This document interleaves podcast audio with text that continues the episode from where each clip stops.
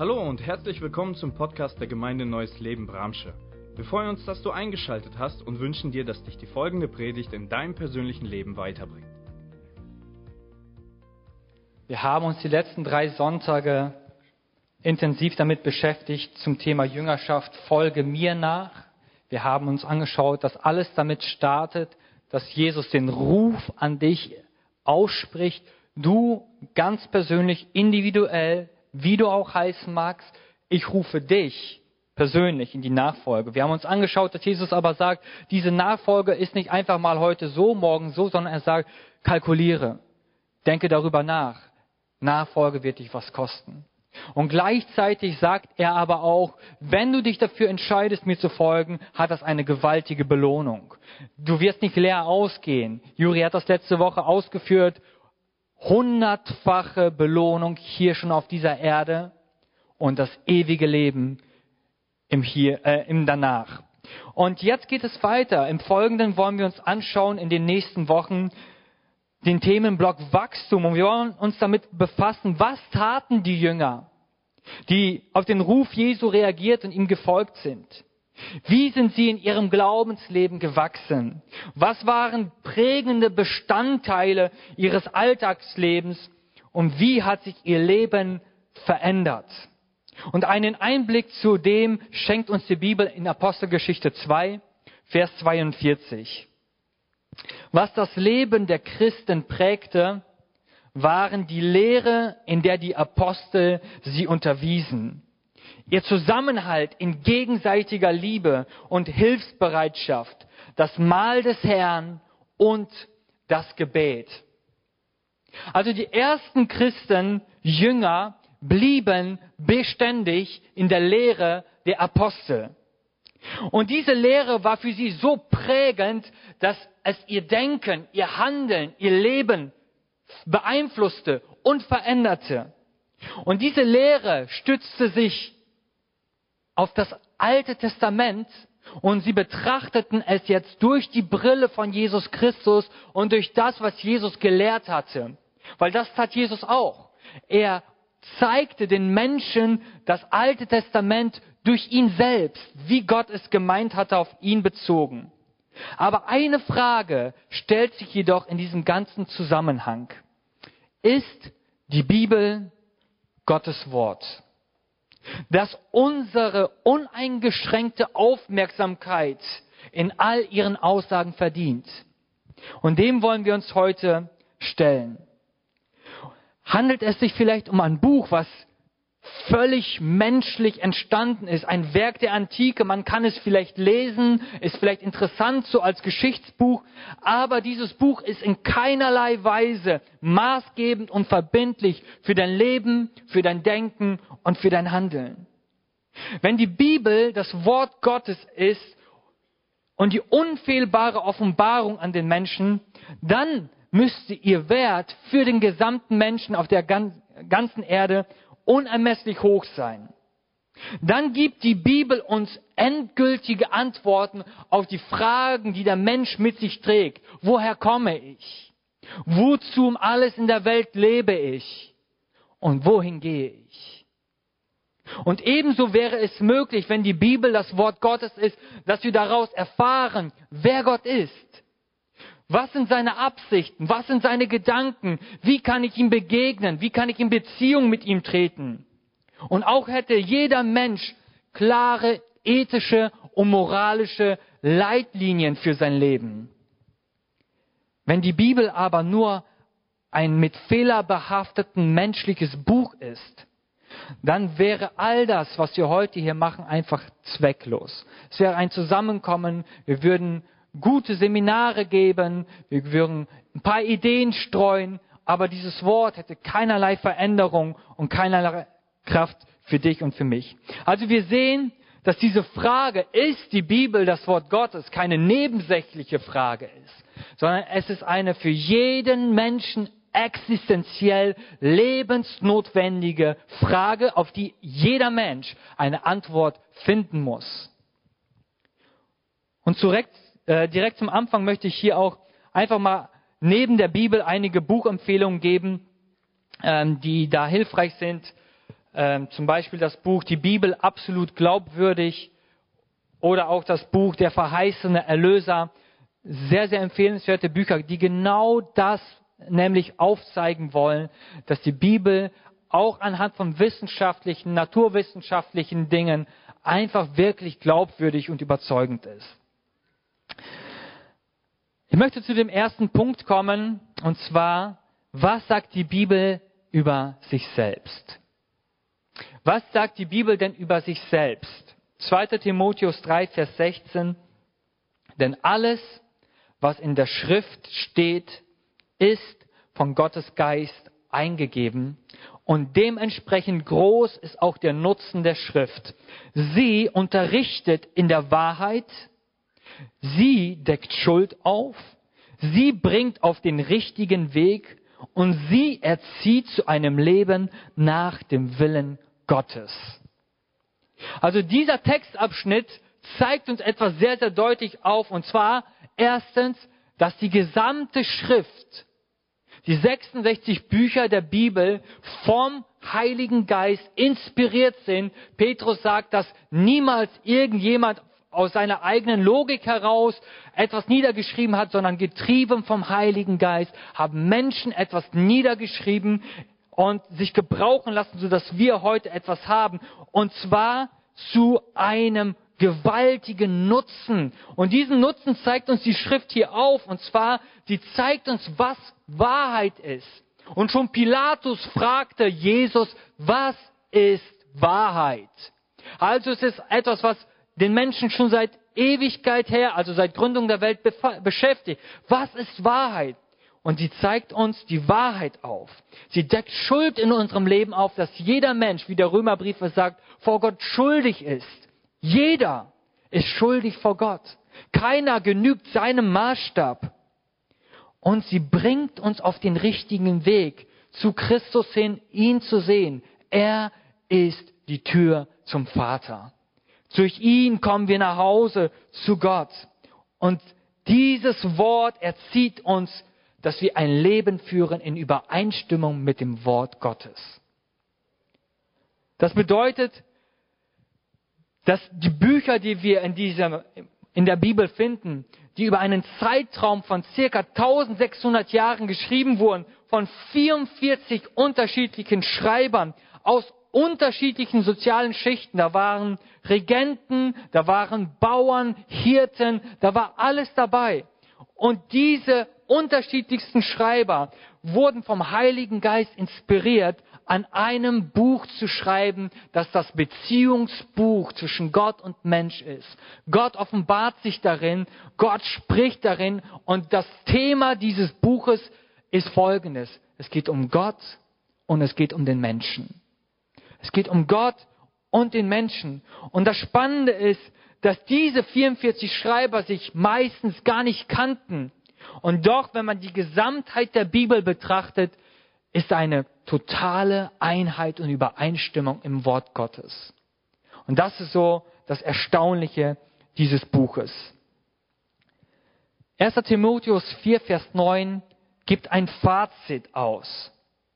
Glaubwürdig ist das Wort und aller Annahme wert.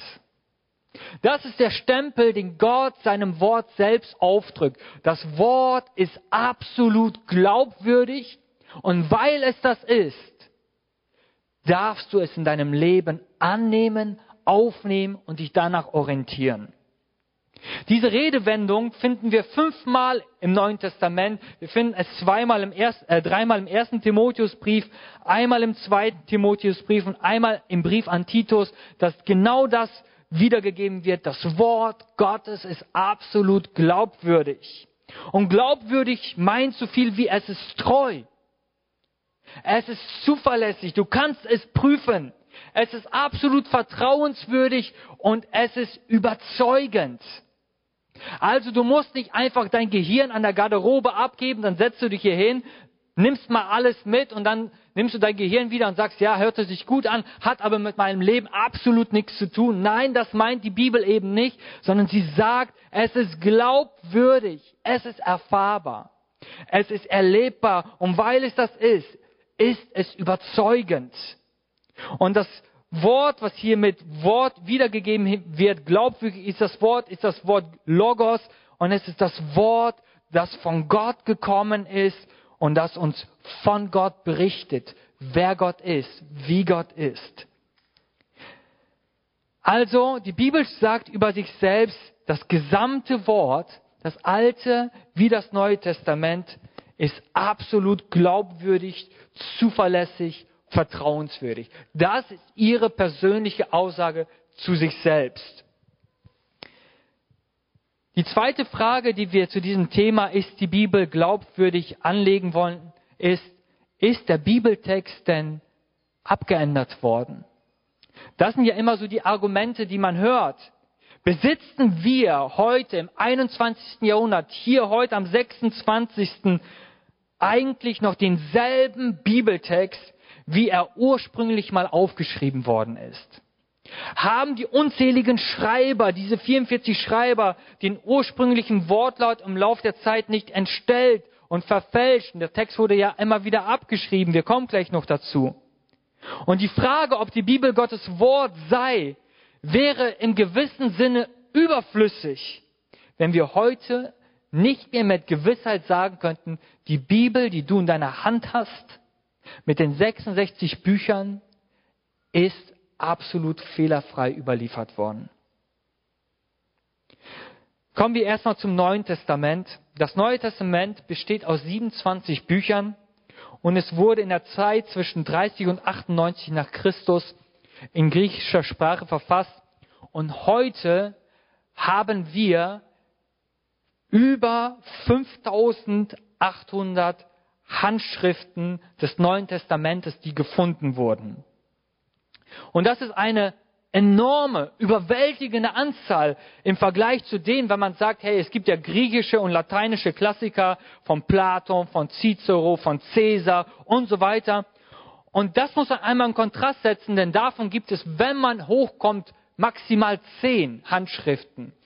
Und das ist etwas Erstaunliches. Die Bibel oder das Wort Gottes hat unzählige Handschriften, die wir vergleichen können mit unserem heutigen, äh, mit unserer heutigen Bibel und wir dürfen feststellen, es gibt eine nahezu fast hundertprozentige Übereinstimmung in der Überlieferung, in der Rechtschreibung und im Wortlaut.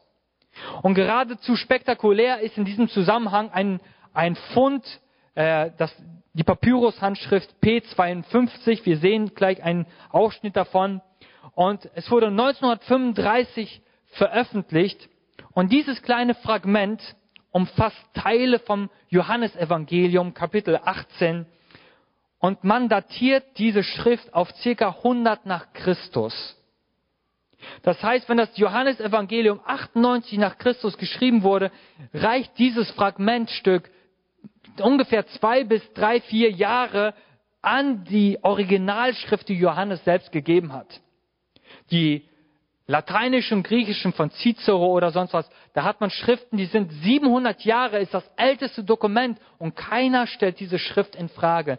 Wir haben heute laut äh, archäologischen Funden und Ausgrabungen Schriften, die bis zu zwei, drei Jahre an das Originalmanuskript her heranreichen und davon über 5000 Fragmente, die man überprüfen kann und sagen kann, hey, das, was wir in unserer Bibel haben, das, was du in deiner Bibel hast, es ist noch genau dasselbe, was damals vor 2000 Jahren die Menschen in einer Schriftrolle vorgelesen bekommen haben.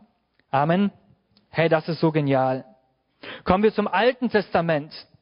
Das Alte Testament besteht aus 39 Büchern und diese wurden in einem Zeitraum von circa 1600 vor Christus also von Mose an, bis circa 400 vor Christus mit dem Buch von Maleachi geschrieben und es wurde auf hebräischer und aramäischer Sprache verfasst. Und die Überlieferung des hebräischen, aramäischen Alten Testamentes ist erstaunlich. Es ist so erstaunlich. Heute sind wir im Besitz von Tausenden, Abertausenden von biblischen Handschriften, die den sogenannten masoretischen Text, ja, uns wiedergeben. Und dieser Text ist von einer Perfektion gekennzeichnet. Würdest du heute das Alte Testament, was du hast, an diesen Text anlegen, der tausende Jahre alt ist, würdest du eine, eine geniale Übereinstimmung des Textes wiederfinden. Wie ist das möglich? Nun, es liegt einfach an der Kopiermethode, die das jüdische Volk damals angewandt hatte. Das heißt, die Masoreten, die diesen Bibeltext abgeschrieben haben im Tempel, sie zählten jeden einzelnen Buchstaben und sie zählten jedes einzelne Wort in der Vorlage aus. Und wenn sie es abgeschrieben haben, wurde das nochmal Buchstabe für Buchstabe und Wort für Wort abgeglichen. Und das erinnert eigentlich an ein Computerzeitalter, denn heute macht der Computer nichts anderes, wenn du Texte vergleichst, erzählt die Buchstaben und erzählt das Wort. Und somit konnte man der, im masoretischen Text sagen, zum Beispiel die fünf Bücher Mose haben 304.805 Buchstaben und 79.847 Wörter. So das war das, was man als Vorlage angelegt hat an den abgeschriebenen Text.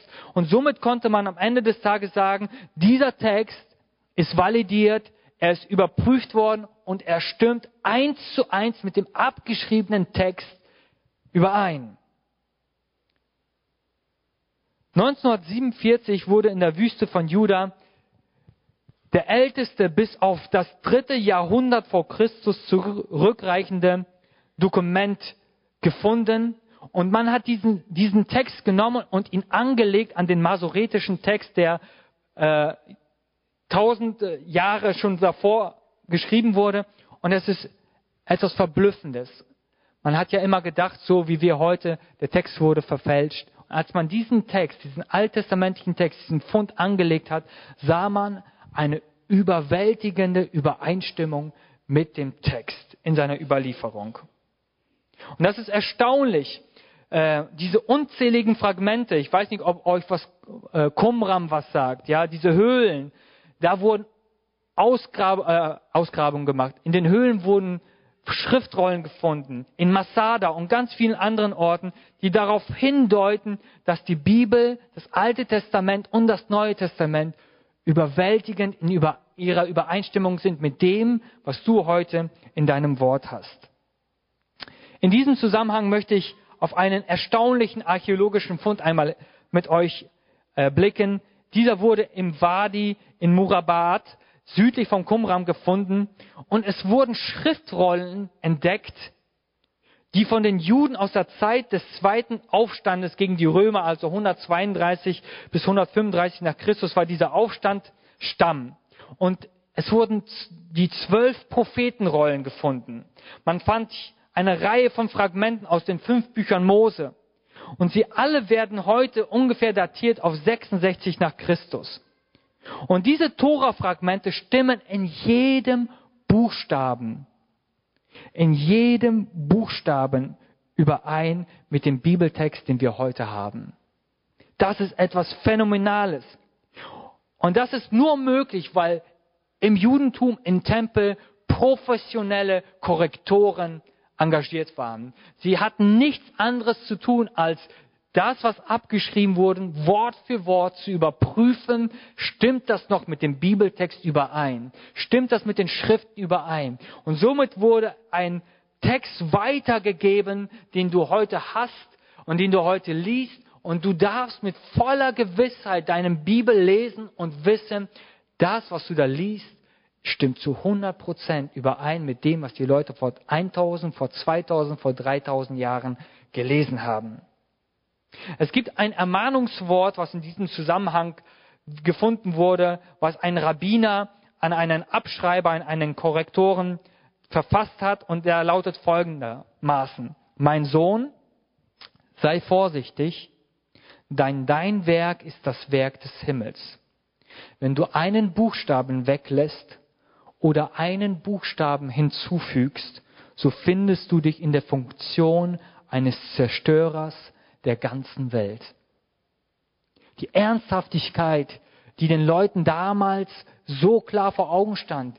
Wir müssen diesen Text, der von Gott überliefert wurde, vom Heiligen Geist inspiriert wurde, wir müssen ihn so genau getreu wie möglich zu 100 Prozent wiedergeben, damit das, was Gott dem Menschen zu sagen hat, auch genauso heute noch im 21. Jahrhundert dich und mich erreicht. Und in dieser kurzen Ausführung bestätigt sich das, was Gott in seinem Wort in Jeremia 1, Vers 12 sagt. Ich wache über mein Wort. Gott wacht über sein Wort. Damit du heute immer noch die Wahrheit findest, damit du heute noch immer zu Jesus kommen kannst, ihn erkennen kannst als den Sohn Gottes, hat Gott sein Wort bewahrt. Er hat darüber gewacht, dass es nicht verfälscht wird. Und jetzt mal ehrlich, wenn Gott Gott ist, dann muss er in der Lage sein, sein Wort zu bewahren, oder? Er bewahrt sein Wort, dass du heute es lesen kannst.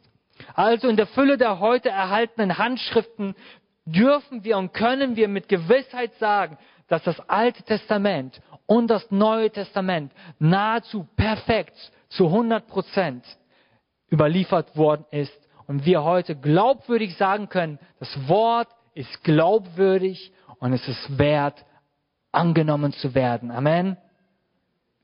Ein weiterer Punkt, der für die Glaubwürdigkeit der Bibel spricht, sind die erfüllten Prophetien. Sie sind eigentlich eines der größten Belege der Glaubwürdigkeit der Bibel. Die Bibel ist das einzige Buch, ihr Lieben, das absolut zuverlässig und detaillierte Aussagen über die Zukunft macht. Der Mensch im Gegensatz zu Gott ist dazu grundsätzlich nicht fähig.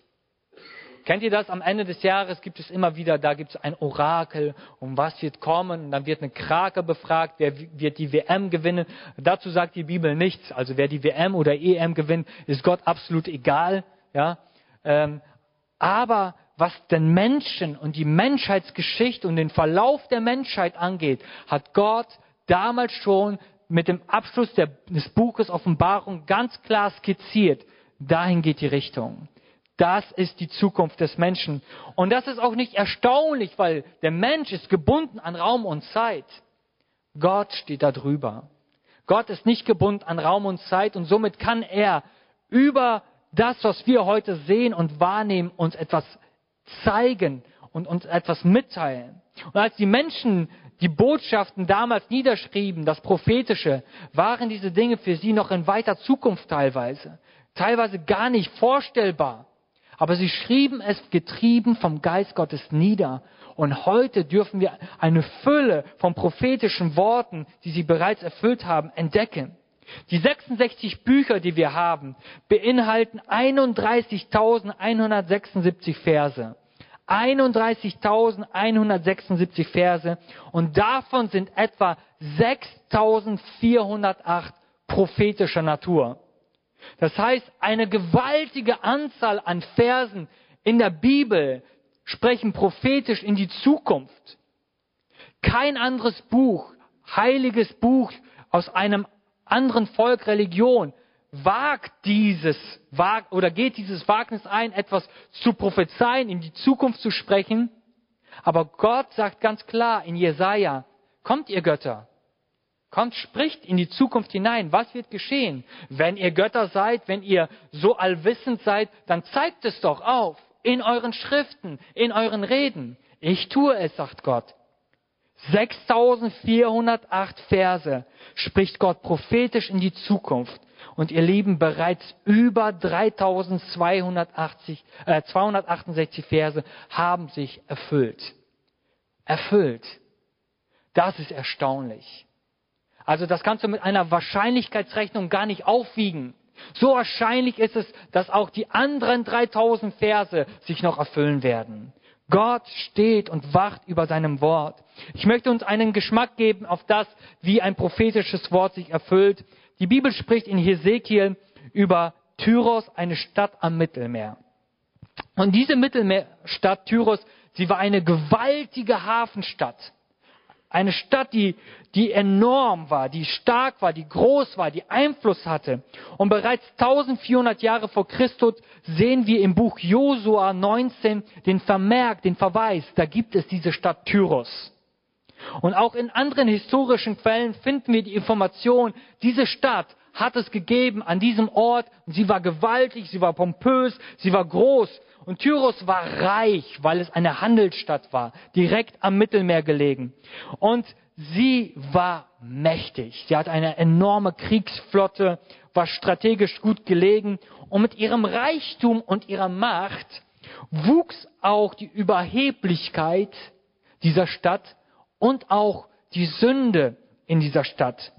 Und als Jerusalem von den Babyloniern erobert und zerstört wurde, da erhob sich Tyros, sie lag nördlich von Israel, da erhob, erhob sich Tyros noch mehr, weil sie sagte, jetzt habe ich gar keine Konkurrenz. Immer wieder hat, stand sie in Konkurrenz zum Volk Israel, aber jetzt, wo Babylon kam und Israel zerstörte, war sie quasi konkurrenzlos. Und mitten in diese Zeit hinein kündigt Gott im Jahr 586 vor Christus durch Hesekiel ein Gerichtswort an Tyros an. Und wir finden dieses Gerichtswort in Hesekiel 26 und 28 und die Botschaft ist in drei große Bereiche aufgeteilt. Erstens, Tyros wird angegriffen und die Zerstörung der Stadt durch den babylonischen König Nebukadnezar wird angekündigt. Zweitens, die Stadtmauern von Tyros werden abgetragen mit dem Hinweis, dass der ganze Schutz von Tyros ins Meer geworfen wird. Und die dritte prophetische Aussage über diese Stadt ist, die Stadt wird öde und verlassen sein und nur noch von Fischern bewohnt sein, die ihre Netze zum Trocknen auf die Steine legen werden. Ein Jahr nachdem Gott sein prophetisches Wort über Tyros gab, kommt Nebukadnezar II. 585 vor Christus und belagert die Stadt Tyros 13 Jahre lang. Und im Jahre 573 vor Christus fällt die Stadt Tyros und Nebukadnezar zerstört die gesamte Stadt. Und während dieser 13-jährigen Belagerung zieht sich das komplette Volk, fast das komplette Volk dieser Stadt zurück auf eine vorgelagerte Insel. Diese Insel lag ein Stück weit im Meer und sie ziehen sich dahin komplett zurück und bauen dort ein neues Tyros auf. Aber Nebukadnezar tat nichts um den zweiten Teil der Prophezeiung zu erfüllen. Den ersten erfüllte er. Tyros wird komplett zerstört. 333 vor Christus, also 250 Jahre später, kommt Alexander der Große mit seiner ganzen Armee vom Norden her die Mittelmeerküste entlang nach Süden und Tyros weigert sich, Alexander sich zu unterwerfen. Sie sagen, hey, wir sind uneinnehmbar, wir sind hier auf einer Insel, wir leben hier für uns und wir machen nichts, was du willst. Und Alexander hat eine einfache und doch geniale Idee. In sieben Monaten werfen die Soldaten all den Schutt, all die Mauern und Steine ins Meer und bauen einen 60 Meter breiten Damm vom Festland zur Insel hin und zerstören Tyros auf der Insel. So sorgt Gott 250 Jahre später durch Alexander den Großen für die Erfüllung eines prophetischen Wortes, was fast 300 Jahre im Voraus gebracht wurde. Und von Tyros blieb nur noch über blanke Felsen, wo Fischer wohnten und ihre Netze zum Trocknen ausbreiteten. Gott, der exakt etwas vorhersagt in die Zukunft und es trifft genauso ein, wie er es gesagt hat. Ihr Lieben, lasst uns Gott mal alle Ehre geben. Er ist es würdig. Halleluja. Hey, was für ein Gott. Was für ein Gott, der nicht nur sagt, glaubt an mich, aber schaltet euer Gehirn aus, sondern der Gott, der sagt, prüft mich, forscht mich, Glaubwürdig ist mein Wort. Und weil du es prüfen darfst, und das ist fast mit eines der einzigsten Bücher der Bibel, äh, der, der heiligen Schriften, die wir haben auf dieser Erde, wo der Schreiber dieses Buches sagt, prüf mich. Alle anderen Bücher, die es gibt, die heilige Bücher genannt werden, darf man nicht antasten, darf man nicht prüfen. Gott sagt, prüft mein Wort. und ihr werdet feststellen, es ist glaubwürdig. Ein weiteres erstaunliches Phänomen gilt, der, gilt den Prophetien im Alten Testament zur Person von Jesus Christus. Diese Person ist in vielerlei Hinsicht ein Phänomen der Weltgeschichte. Jesus ist die einzige Person, die jemals gelebt hat, deren Lebenslauf schon Jahrhunderte vor ihrer Geburt detailliert beschrieben wurde. In Jesus von Nazareth haben sich über 300 prophetische Aussagen buchstäblich erfüllt. Ich gebe euch mal einen kleinen Beigeschmack. Den Rest dürft ihr ruhig lesen in einem Buch, der verheißene Erlöser. Darum, da geht das ein bisschen detaillierter noch rein. Zum Beispiel wurde prophezeit in Mika 5.1, dass der Messias ein Nachkomme von König David sein wird und er wird in Bethlehem in Ephrata geboren. Es gibt zwei Bethlehem in Israel, ja, und das eine ist Bethlehem Ephrata und das andere ist ein anderes Bethlehem und Gott prophezeit durch den Propheten Micha, in diesem Dorf wird er geboren. Das zweite ist, Daniel 9, Vers 25 sagt, im Jahre 32 nach Christus wird in Jerusalem der Fürst auftreten.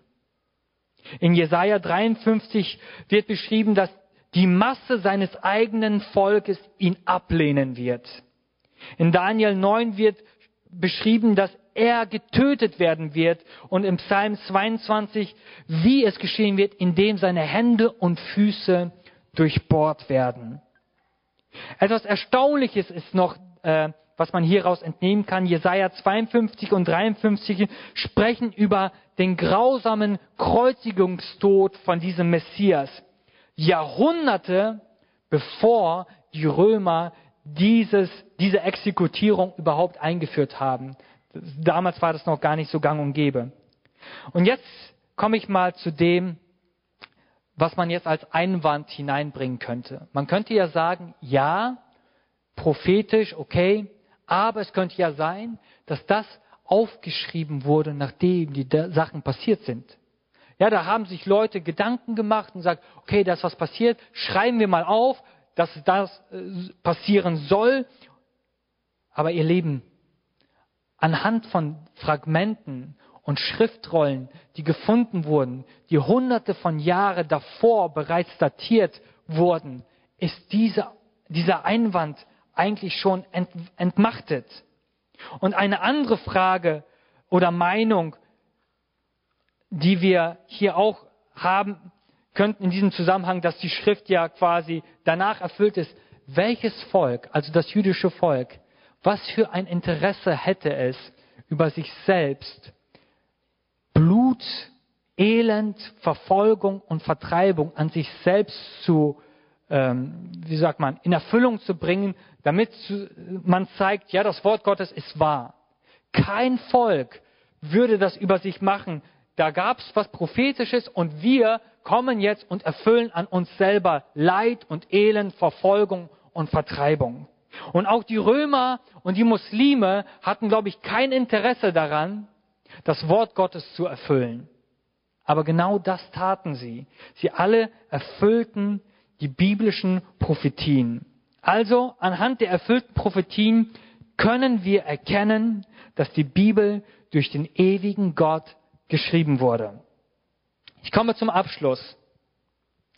Und zwar möchte ich uns die eingehenden Fragen nochmal mit euch anschauen. Erstens, ist die Bibel Gottes Wort, das unser uneingeschränktes Vertrauen in ihr, all ihre Aussagen äh, verdient? Und ich glaube, durch das, was ich jetzt versucht habe, kurz mit euch zu betrachten, können wir sagen, ja. Anhand von der Herangehensweise einfach mal zu überprüfen, historisch, archäologisch, wissenschaftlich, können wir sagen, die Bibel ist absolut vertrauenswürdig in ihren Aussagen. Hier nochmal 1. Timotheus 4, Vers 9. Ich möchte, dass ihr diesen Bibeltext heute mitnehmt nach Hause. Glaubwürdig ist das Wort und es ist aller Annahme wert. Amen. Glaubwürdig ist das Wort. Gott lädt dich ein. Erfahre es in deinem Leben, prüfe es mit deinem Leben, lege dein Herz da hinein und sage, Gott, du hast gesagt, ich prüfe es. Die zweite Frage, ist die Bibel maßgebend und verbindlich für unser Leben, unser Denken und Handeln? Nun, aufgrund der Analyse, die wir gerade hier gemacht haben, können wir feststellen und mit Gewissheit sagen, ja, das Wort Gottes ist verbindlich für dein Leben. Das Wort Gottes ist verbindlich für dein Handeln. Das Wort Gottes ist verbindlich für dein Denken. Die Bibel ist Gottes unfehlbare Offenbarung an den Menschen. Sie zeigt uns auf, wer Gott ist, wie Gott ist, wie du mit ihm in Beziehung treten kannst. Und sie gibt dir Antwort auf deine Fragen, woher kommst du als Mensch? Wofür lebst du hier auf dieser Erde? Und sie gibt dir die Antwort, was erwartet dich nach diesem Leben. Sie lässt dich nicht im Unklaren. Und für all die Fragen und Herausforderungen in deinem Alltagsleben, Gott, wie soll ich damit umgehen, ethisch, moralisch, auch dafür will die Bibel ein Beziehungsbuch, das Gott dir geschenkt hat, dir Antwort geben. Deswegen lade ich dich heute morgens ein. Lies die Bibel. Lies sie mit einer Gewissheit. Das Wort, was ich lese, ist absolut glaubwürdig. Ich darf mich darauf verlassen. Ich kann mich darauf stützen. Nicht ich muss sie erfüllen. Gott sagt, ich bin es, der es erfüllt. Du sollst glauben, dass ich es tue. Wir hoffen, die Predigt hat dich angesprochen. Solltest du noch Fragen haben, dann freuen wir uns, von dir zu hören. Send uns gerne eine E-Mail an info@gnl-bramsche.de. Gott segne dich.